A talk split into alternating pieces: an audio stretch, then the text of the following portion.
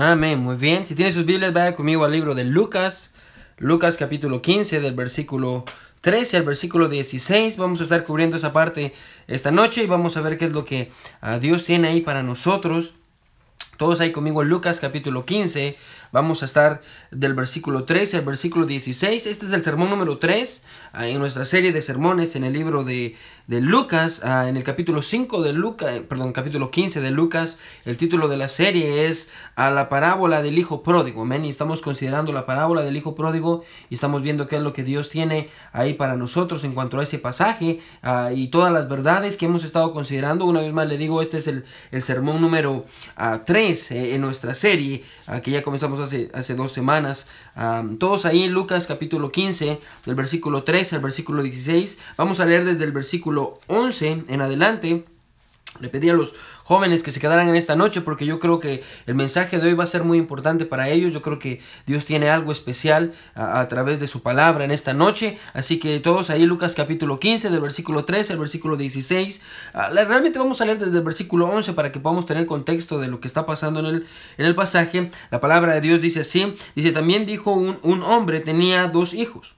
Recordemos, estamos Jesús está contando la parábola del hijo pródigo. Dice, y el menor de ellos dijo a su padre, Padre, dame la parte de los bienes que me corresponde, y le repartió los bienes. No muchos días después, este es el pasaje que vamos a considerar hoy, versículo 12, ya tratamos con ese versículo la semana pasada, versículo 13 dice, no muchos días después, juntándolo todo, el hijo menor se fue lejos a una provincia apartada, y ahí desperdició sus bienes, viviendo perdidamente viviendo perdidamente. Versículo 14 dice, y cuando todo lo hubo malgastado, vino una gran hambre en aquella provincia y comenzó a faltarle.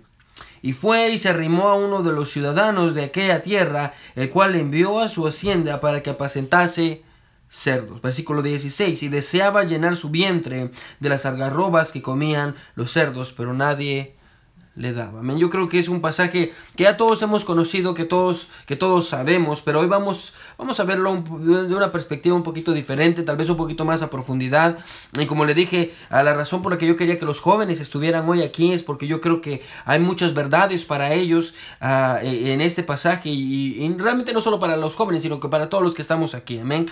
So, vamos, a, vamos a considerar el pasaje una vez más Ah, eh, eh, y, hermano, el título de la predicación de esta noche es este. Lejos de Dios en una provincia apartada. Lejos de Dios en una provincia apartada. Y a manera de subtítulo, siempre me gusta darle un subtítulo a los sermones, manera de subtítulo, el camino a la destrucción. El camino a la destrucción. So, vamos a ver qué es lo que dice Dios, hermano, y cerramos nuestros ojos, vamos a orar y vamos a ver qué es lo que tiene la palabra de Dios para nosotros en esta noche. Mi buen Dios que estás en el cielo, te doy gracias Señor por la, por la gente que ha venido a escuchar tu palabra.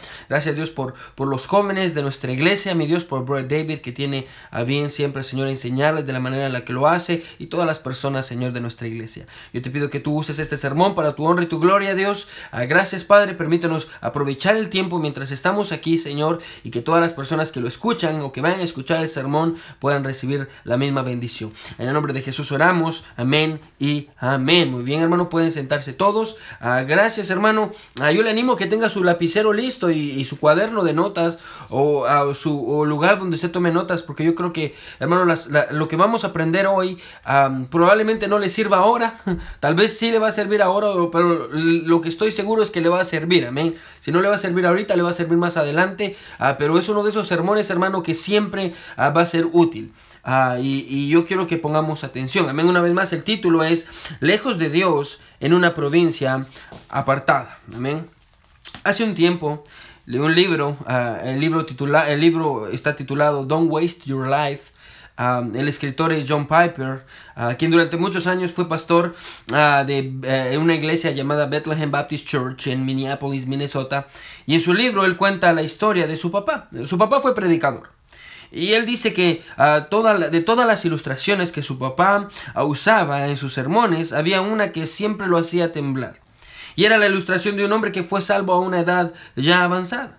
Ah, la iglesia, cuenta John Piper, la iglesia había estado orando por este hombre durante décadas, pero este hombre era muy duro de corazón y muy arrogante.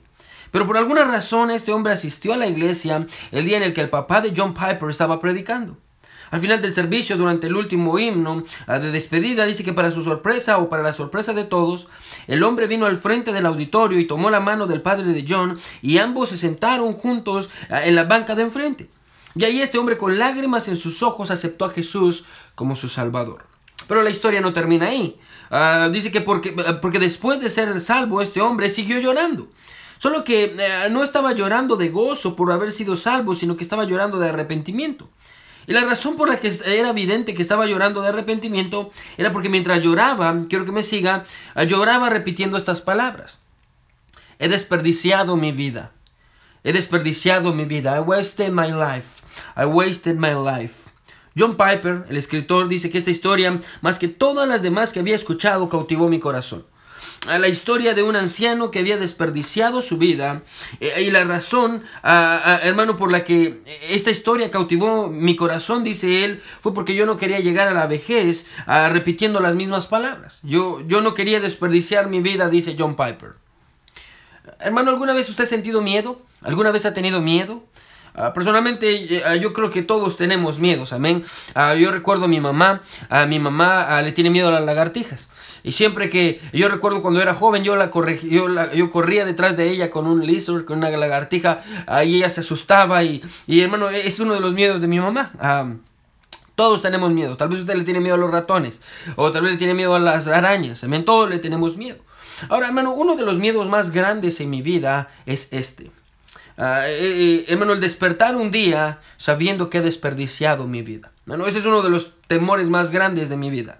El despertarme un día ah, sabiendo que yo he desperdiciado a mi vida, sabiendo que he desperdiciado los años de mi juventud. Y, hermano, yo me recuerdo como un joven de 17 años orando, Señor, no dejes que yo desperdicie mi vida. Señor, yo quiero hacer algo con mi vida. Dios, úsame para tu honra y tu gloria. Dios, yo no quiero desperdiciar mi vida.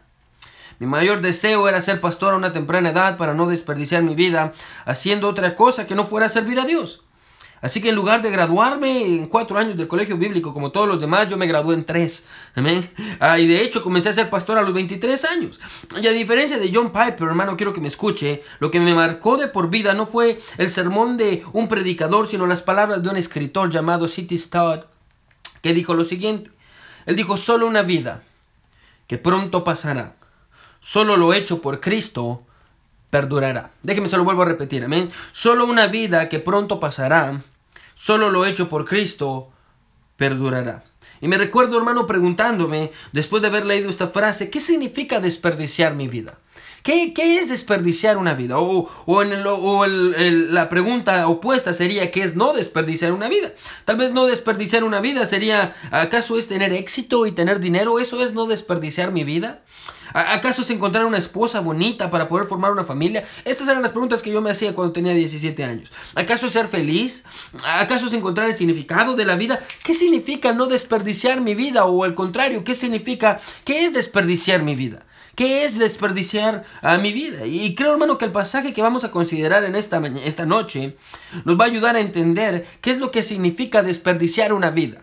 Ah, y, de hecho, hermano, al fin y al cabo, ah, ese es el significado de la parábola.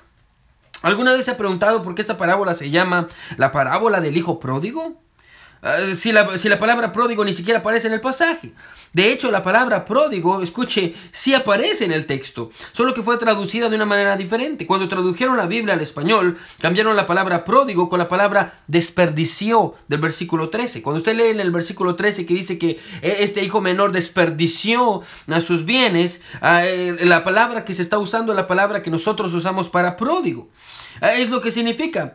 De hecho, eso es lo que significa pródigo.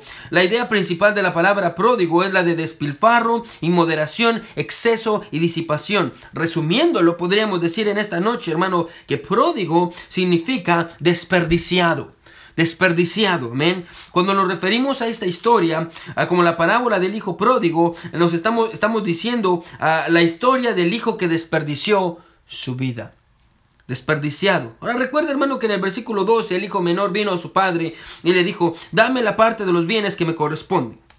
Vimos que la palabra bienes ah, viene del griego bios, de donde sacamos nuestra palabra para vida. Ah, eso quiere decir que cuando el hijo menor vino delante de su padre a pedirle su herencia, lo que le estaba pidiendo en realidad era su propia vida.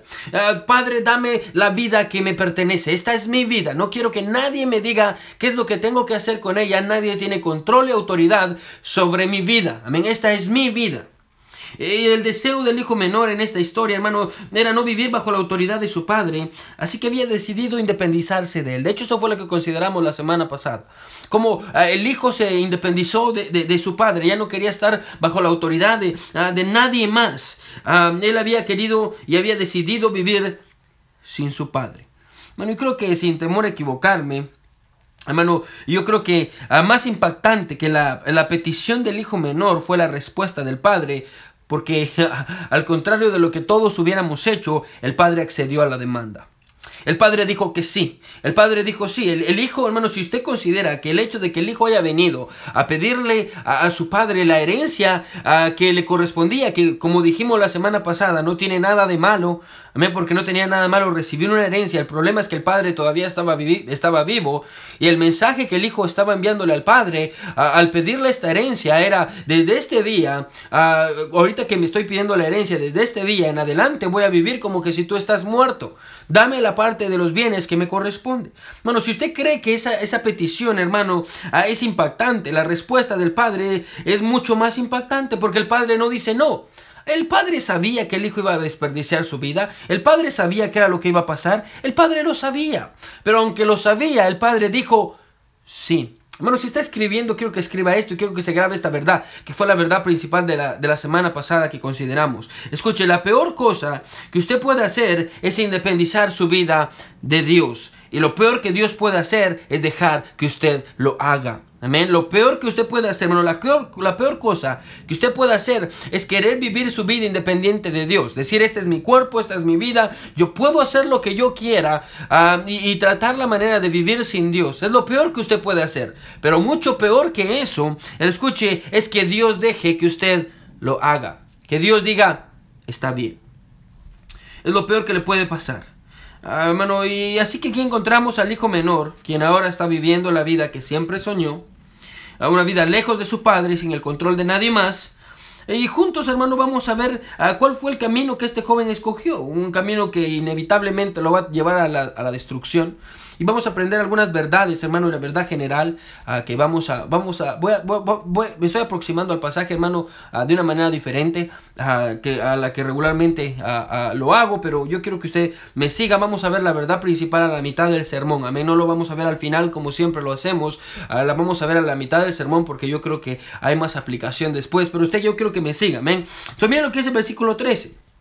Versículo 13. Quiero que se quede conmigo. Mira lo que dice el versículo 13. Y mire cómo comienza. Ah, después de que él ya tuvo toda la herencia, versículo 13, ah, dice así. No muchos días después, juntándolo todo. Quiero que paremos ahí. Ahora, juntándolo todo, hermano, no quiere decir que reunió todo lo que tenía, sino que quiere decir que vendió todas sus posesiones para obtener el dinero en efectivo. El padre le dio muchas cosas, eh, muchas cosas físicas, amén. No solo necesariamente era dinero, sino que le dio muchas cosas físicas que eh, en las manos del joven, hermano, no duró casi nada. El joven vino, lo vendió todo y juntó el dinero fue ah, y vendió todo lo que tenía, reunió todo el dinero y ahora está listo. Ah, listo para vivir la vida que quería. ni siquiera sabemos si le dieron lo justo. Él estaba desesperado para poder salir de, la autoridad de su papá y vivir su propia vida. Así que va y, vende todo lo que tiene y ahora está listo. Mire qué sigue diciendo. Versículo 13. Muchos días después, juntándolo todo, el hijo menor se fue lejos a una provincia apartada. Y ahí desperdició sus bienes viviendo perdidamente. Ahora, bueno, recuerde que Jesús, que aunque Jesús le está contando esta parábola a dos grupos diferentes de personas, como eran los líderes religiosos y los pecadores, ambos grupos eran judíos. Aunque eran grupos diferentes, ambos grupos eran, eran judíos. ¿Qué quiere decir eso? Bueno, eh, quiere decir, escuche, que ellos sabían que las implicaciones de una provincia apartada tenía que ver con un lugar gentil. Recuerda que como judío no había nada peor que un gentil. Bueno, toda la cultura era inmundo, toda la cultura gentil era inmundo.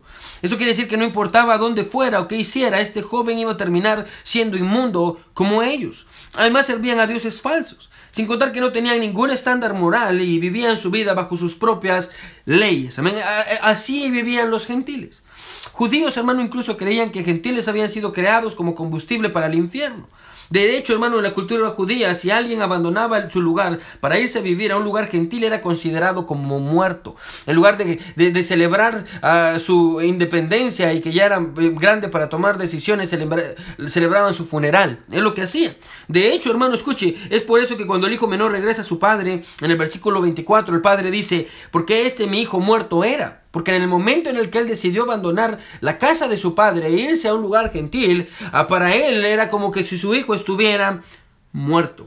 Eso quiere decir, hermano, escuche que este joven no solo había abandonado a su padre de la peor de las maneras, sino que también había abandonado su fe. Ahora, ¿qué quiere decir eso?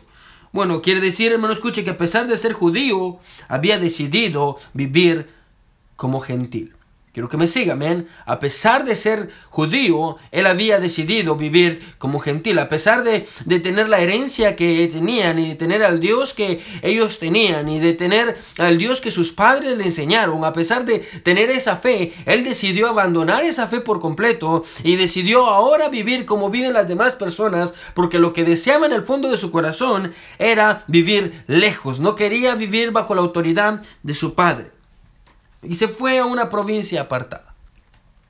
A una provincia apartada. Esta provincia apartada, hermano, y vamos a decirlo desde ya para propósitos de la aplicación y de nuestro sermón, quiero que me sigan. Esta, esta, esta provincia, hermano, apartada, representa una vida sin Dios. Amén. Vamos a decirlo esto. Aquí, aquí quiero que todos me sigan. Hermano, esta provincia apartada representa una vida sin Dios.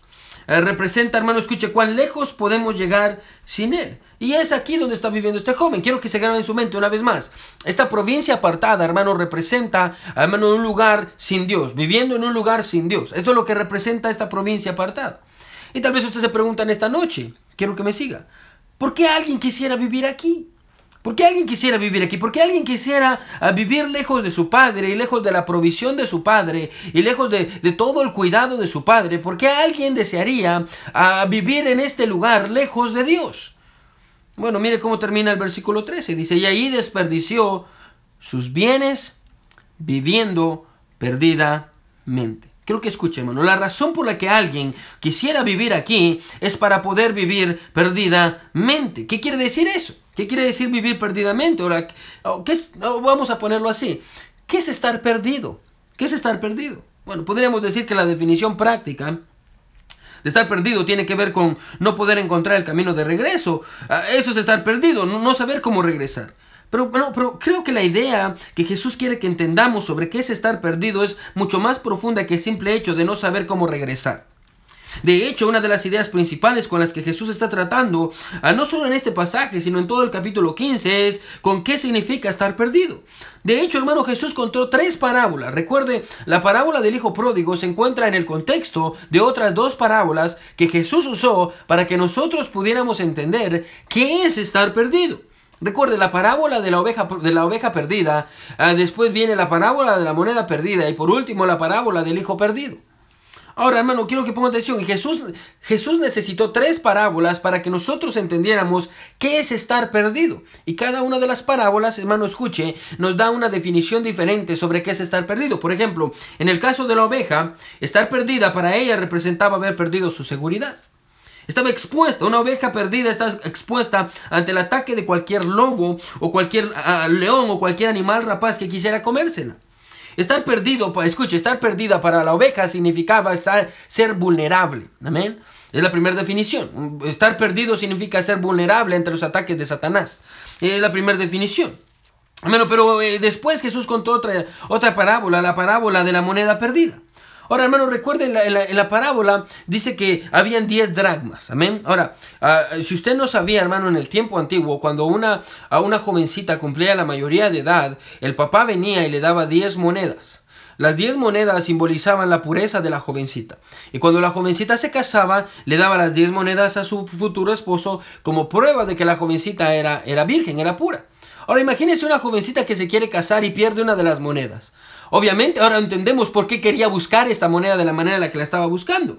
Ah, en el caso de esta moneda, escuche, estar perdida para la moneda representaba, escuche, haber perdido el propósito ah, por el cual ah, era, era, fue creada. Hermano, recuerde, hermano, escuche, de nada servía una sola moneda. Se necesitaban 10 monedas. Y cuando esta moneda se perdió, cuando esta mujer perdió su moneda, hermano, quiero que me siga, perdió automáticamente su propósito. En el caso de la moneda, hermano, estar perdida significaba haber perdido su propósito. Quiero que me sigas. Si dijimos en el caso de la oveja, estar perdida significaba ah, ser vulnerable ante los ataques de Satanás. En el caso de la moneda, estar perdida significaba ah, haber perdido su propósito. Y en el caso del hijo, estar perdido, escuche, para él representaba vivir una vida que no fue diseñada para él. Bueno, el padre nunca quiso que su hijo abandonara su hogar. El padre nunca quiso que su hijo terminara en una provincia lejana. Él no quería que viviera aquí sin él. E-, ese nunca fue el plan ah, de Dios, él está, el, plan del papá. Él está viviendo por abajo, escuche, por debajo de la voluntad de su padre. Es lo que encontramos aquí, él está viviendo por debajo de la voluntad de su padre. Escuche, él, él está viviendo en un lugar que él no debía vivir. En el caso del hijo pródigo, vivir, ser, estar perdido representa vivir por debajo, escuche, del propósito de su padre para su vida, por vivir una vida que no fue, no fue diseñada para él. Pero aquí tenemos al hijo, al hijo menor, viviendo una vida que no fue diseñada para él, una vida llena de inmoralidades y excesos. Y tal vez usted dice, pastor, ¿cómo sabe que está viviendo una vida de inmoralidades y excesos?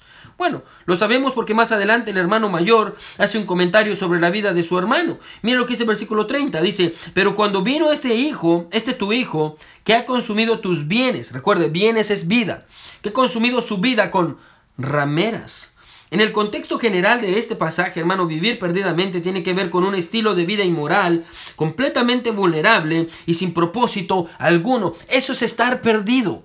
Eso es estar perdido, sí. Vivir una vida inmoral, completamente vulnerable ante los ataques de Satanás eh, y vivir sin propósito alguno, por debajo del deseo de Dios para nuestras vidas. Eso es estar perdido. Eso es estar perdido según Jesús. Y así es como el Hijo estaba viviendo en esta provincia lejana. Así es como estaba viviendo. De hecho, hermano, esa fue la razón por la que había abandonado a su padre y ahora se encontraba en una provincia apartada, desperdiciando sus bienes. La razón por la que había hecho eso era porque quería vivir perdidamente. Quería, quería gastar su vida ah, en lo que él pensaba que era correcto. Quería gastar su vida con mujeres, gastar su vida teniendo dinero, gastar su, su vida jugando en los casinos. Así quería gastar su vida. ¿sí? Así quería gastar su vida. A propósito, quiero que me siga. Así es como se desperdicia una vida. Aquí en esta provincia apartada, quiero que me siga, hermano, en esta provincia apartada, sí, aquí es donde se desperdicia una vida y así es como se desperdicia una vida.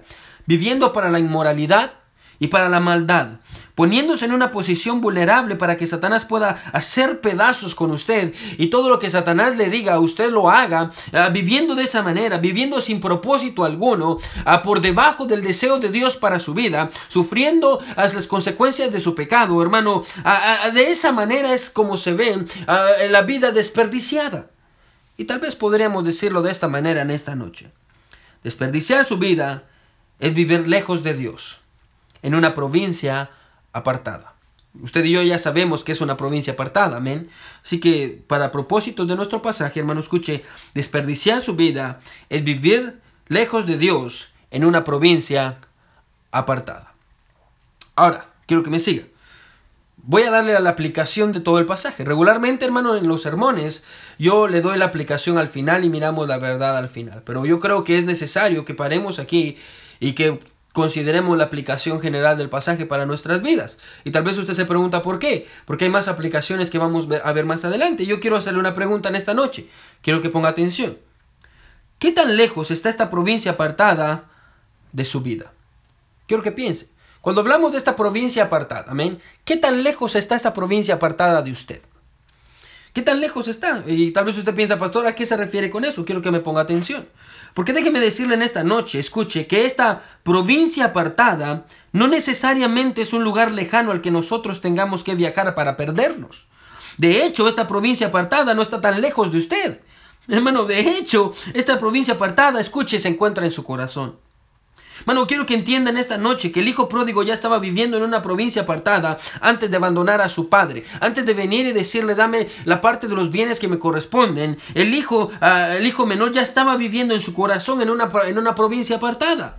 Mano, su sueño era ser libre y no tener que estar bajo la autoridad de nadie más. Y él ya estaba viviendo ahí, en su corazón. Y con todo mi corazón, hermano, déjeme decirle en esta noche que muchos, muchos cristianos y muchos creyentes están viviendo ahí en este momento. Y una prueba de ello, hermano, es que hay áreas en nuestras vidas y en su vida en las cuales usted ha decidido independizarse de Dios. Y le decimos, Señor, yo quiero que tengas control aquí y aquí. Pero aquí yo quiero ser libre. Por ejemplo, Señor, yo quiero que tú tengas control ah, en cuanto a la música que escucho. Yo voy a escuchar buena música. Y Dios, yo te voy a dar el control de mi vida en cuanto a los servicios. Yo voy a ser fiel a los servicios. A Dios, pero hay un joven que me gusta Ah, y él no es creyente y él ah, tiene una vida ah, diferente, Dios, aquí no te voy a dar el control de mi vida. Amén. Yo, yo, yo, voy a hacer lo que yo quiero hacer aquí. Amén. yo quiero darte el control aquí y aquí, pero hay un área donde yo tengo pecado y son mis pecados secretos que yo quiero tener, Dios, y aquí no te doy el control de mi vida. Hermano, al punto al que quiero llegar en esta noche es a este. Quiero que escuche.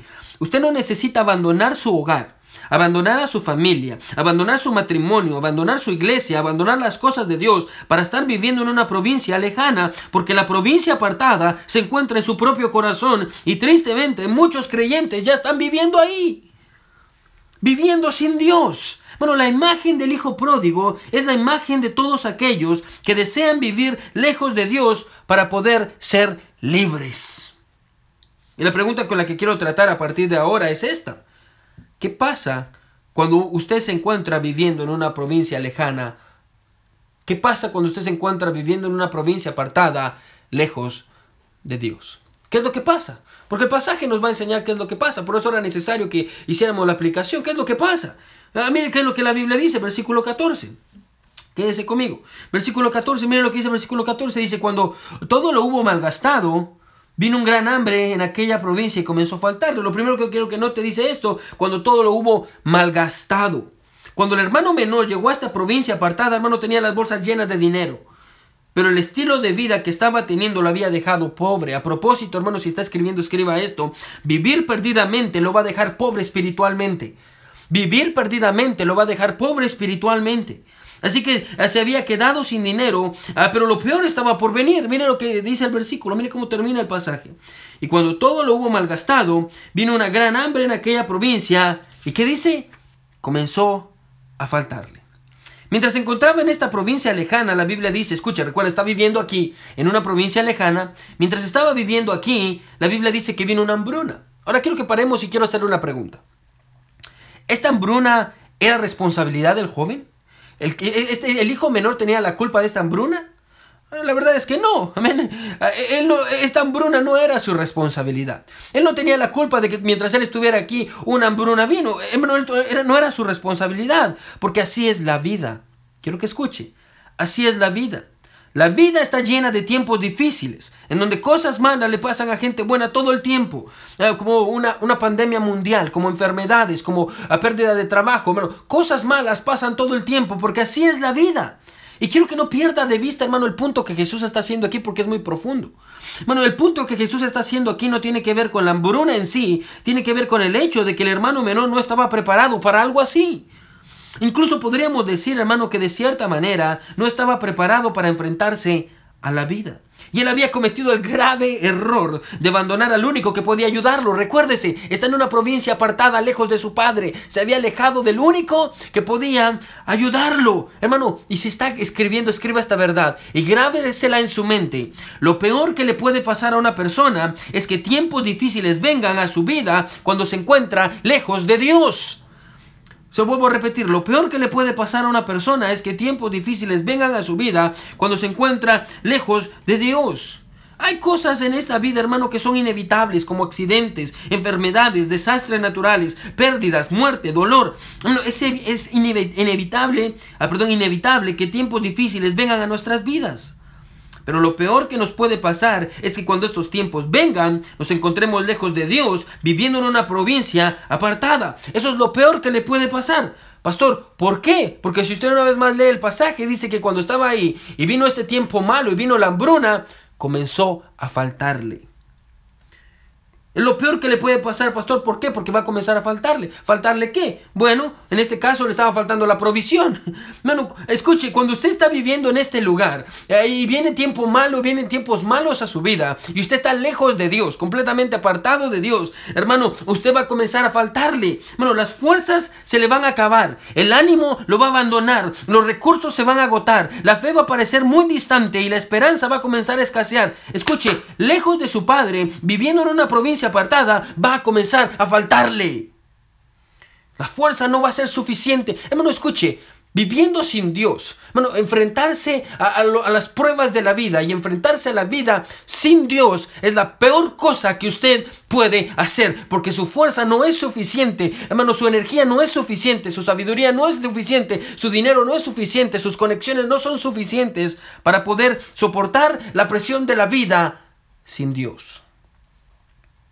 ¿Y qué pasa cuando, nos, cuando sentimos que algo nos hace falta? ¿Qué hacemos cuando nos sentimos incompletos? Bueno, en nuestra desesperación intentamos buscar una solución. Pero porque estamos lejos del único que puede ayudarnos, siempre terminamos acercándonos a las personas equivocadas. Eso vuelvo a repetir.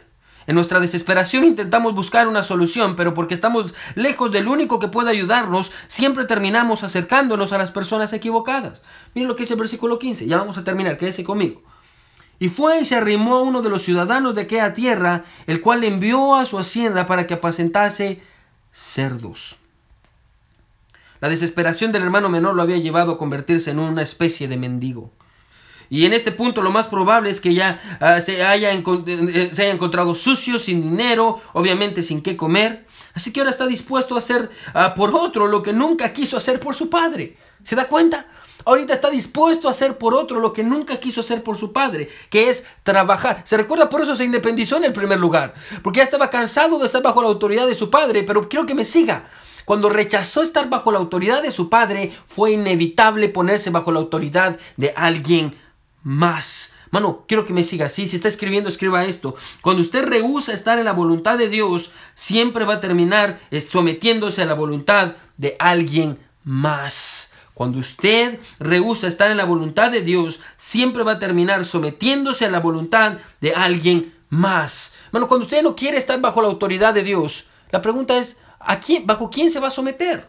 Porque siempre va a servir a alguien, hermano. No hay tres opciones. No, no, eh, hermano, no, no compre esta mentira que dice que hay tres cosas, tres opciones. Servir a Dios, servir a Satanás y hacer lo que usted quiere. Eso es mentira. O, o, usted está sirviendo a Dios o está sirviendo a Satanás. Usted nunca va a poder hacer lo que usted quiere, porque hacer lo que usted quiere, al hacerlo, la implicación es que siempre va a servir a alguien, uno de los dos. Bueno, y aquí encontramos al hijo pródigo, hermano, este eh, hermano menor, que ahora tiene el trabajo de alimentar cerdos lo cual no era una tarea fácil.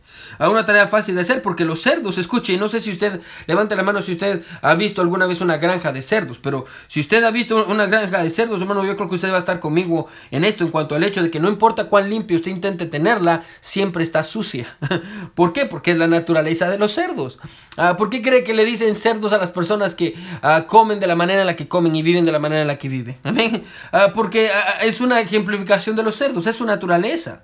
Bueno, y cuando le sirven su comida, este, esta se con el excremento. Sin contar que comen grandes cantidades de comida. Hermano, es algo completamente asqueroso. Y, y, pero no solo era asqueroso, sino que además para este joven que había crecido en una cultura judía, Estar en contacto con un cerdo era considerado como un acto inmundo, pero mucho peor era el acto de alimentar a cerdos para el consumo humano. Era considerado como algo inmoral. Así que aquí tenemos el hermano menor alimentando a los cerdos, Y tal vez usted cree que ya llegó a lo más bajo, pero lo peor está por venir. Mire lo que dice el versículo 16. Y deseaba llenar su vientre de las algarrobas que comían los cerdos. Ah, solo quiero hacer una nota bien sencilla. Algarrobas literalmente es una especie de, de, planta que ellos, que ellos usaban y la usaban específicamente cuando venían a, para poder sustituir la comida que regularmente comían los cerdos y la usaban específicamente cuando venían hambrunas, que, que, encaja perfecto en el contexto que estamos, estamos estudiando. Recuerden que están en medio de una hambruna. Eso quiere decir que le están dando un sustituto de comida a los cerdos, ni siquiera la comida que comían los cerdos. Y aquí están ah, comiendo, la Biblia dice que... Eh, eh, los cerdos están comiendo y mientras él miraba cómo comían los cerdos, él empezó a desear la comida de los cerdos. El hermano menor se está muriendo de hambre. Y quiero que no pierda de vista el punto que Jesús está haciendo aquí. Quiero que se quede conmigo, ¿sí? Bueno, los cerdos son inmundos, amén. Viven en su propio excremento. Comen desechos y basura. No tienen el mejor olor del mundo. Los cerdos son lo peor que hay, pero aún estos cerdos tenían que comer y a alguien que los cuidara. Se vuelvo a repetir, ¿sí? Los cerdos son inmundos, son lo peor que hay, pero aún estos cerdos tenían que comer y a alguien que los cuidara, mientras que el hermano menor está aquí sin qué comer y sin alguien que lo cuide y sirviendo a una persona que ni siquiera debería de estar sirviendo. Jesús se encargó de enseñarnos que el hijo pródigo había caído a lo más bajo que alguien podía caer en ese tiempo. Deseaba llenarse de las algarrobas que comían los cerdos. Hermano, si está escribiendo, escriba esta otra verdad. Lejos de Dios, en una provincia apartada, la comida de los cerdos se mira apetitosa. Lejos de Dios, viviendo en una provincia apartada, la comida de los cerdos se mira apetitosa. Pastor, ¿qué quiere decir con que la comida de los cerdos se mira apetitosa? lo que quiero decir es que lejos de Dios, escuche, usted comienza a desarrollar un apetito por las cosas que no debería desear. Por ejemplo, como drogas, pornografía, alcohol, hermano, toda clase de cosas inmundas. Empieza a desarrollar un apetito por cosas que usted debería, no debería desear, por cosas que usted no debería de querer. Y empieza a tener este apetito por cosas que usted no debería tener. ¿Por qué? Porque usted está viviendo lejos de Dios, en una provincia apartada. Y cuando usted está viviendo así, la comida de los cerdos se mira apetitosa. Lejos de Dios, en una provincia apartada. La comida de los cerdos se mira apetitosa. Hermano, yo estoy convencido en esta noche de que Jesús a través del ejemplo del hermano menor nos enseña, hermano, escuche, no solo nos enseña qué es desperdiciar nuestras vidas, sino que nos enseña qué es lo que pasa cuando nosotros lo hacemos. Y nos enseña, escuche, que el pecado siempre promete libertad, pero siempre nos trae esclavitud. Bueno, déjeme preguntarle en esta, en esta noche, hermano, ¿dónde se encuentra viviendo? En su corazón. ¿Dónde se encuentra viviendo?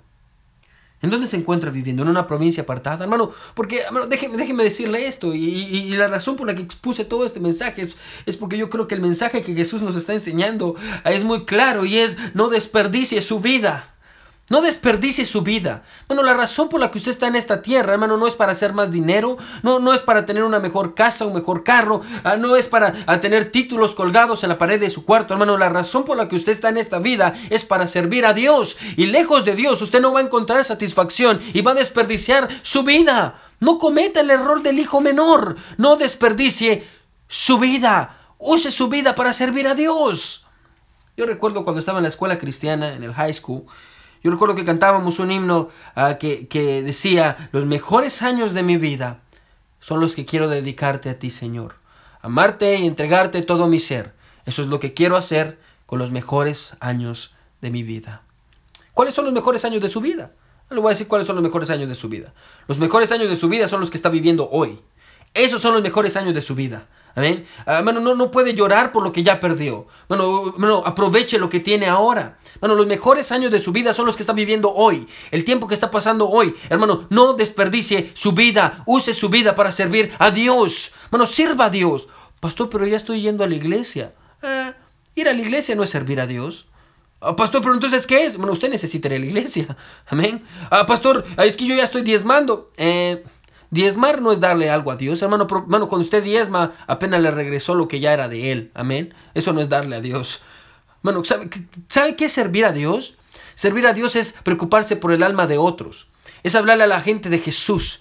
Es, decirle a la gente que hay un cielo y hay un infierno. Y si ellos no saben a dónde van a ir cuando mueran, lo más probable es que vayan al infierno. Es invitar a la gente a la iglesia, a que conozcan de Jesús. Es invertir su vida en la vida de otros. Es disipular a la gente. Es darle su vida al Señor. Eso es servir a Dios. Bueno, no desperdicie su vida viviendo para sus propios placeres. No desperdicie su vida. No viva lejos de Dios. No viva lejos de Dios. Bueno, porque recuerde lo que dijimos, usted no necesita abandonar su hogar, usted no necesita abandonar la iglesia, usted no necesita abandonar las cosas de Dios, usted no necesita abandonar lo que usted conoce para estar viviendo en una provincia apartada, usted no necesita abandonar todo eso para estar desperdiciando su vida. Lejos de Dios, en una provincia apartada.